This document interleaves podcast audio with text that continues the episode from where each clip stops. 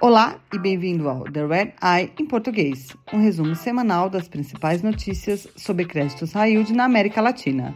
Eu sou a Maria Fernanda Blaser. Hoje é 19 de junho de 2023. Isso é o que você precisa saber para começar a sua semana. A operadora de telecom no Caribe, Millicom, encerrou discussões com o Clare Group e o Apollo Global Management sobre uma possível venda da companhia por cerca de 10 bilhões de dólares. A Millicom ainda está tentando vender uma participação majoritária do seu negócio de torres telefônicas e poderia levantar 1,5 bilhão de dólares. No Brasil, os credores da distribuidora de energia Light estão em conversas com potenciais compradores para a companhia. Investidores locais e norte-americanos se juntaram nas negociações. Quando a Light apresentar seu plano de recuperação judicial, esses credores controlam uma quantidade de dívida suficiente para rejeitar a proposta da Light e apresentar um plano alternativo. Esses credores também querem que os executivos deixem a empresa sem receber nenhuma compensação especial.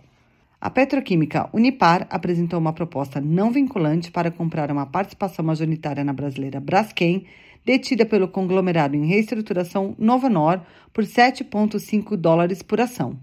A oferta contempla um pagamento parcial aos credores da Novonor. O conglomerado teria a opção de manter uma participação indireta na Braskem de 4%. O CEO da Americanas, Leonardo Coelho, confirmou na semana passada que ex-executivos da companhia cometeram fraude ao criarem contratos fictícios de bonificação de fornecedores para reduzir os custos. Os contratos frios somaram mais de 21 bilhões de reais em fraudes acumuladas até setembro do ano passado. Esses executivos também esconderam informações do Conselho de Administração e auditores externos. Apesar das alegações, Americanas e seus credores estão perto de chegar a um acordo para reestruturar a dívida da companhia.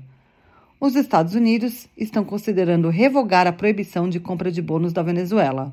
Em 2019, o ex-presidente Donald Trump bloqueou residentes e empresas americanas de comprarem bônus mas críticos da medida já disseram que essa política fere aos Estados Unidos em vez de pressionar a Venezuela.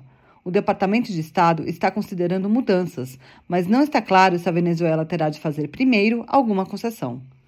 Na seção Altos e Baixos, a S&P rebaixou os ratings da empresa mexicana de eletrônicos Grupo Unicomer para B+, e da sementeira Intercement para SD.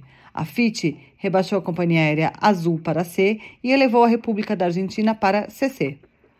Obrigada por ouvir The Red Eye em português.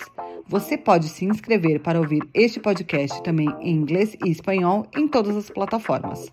Para mais notícias exclusivas sobre o mercado de dívida emergente, acesse o nosso site www.re2dintelligence.com. Até a próxima!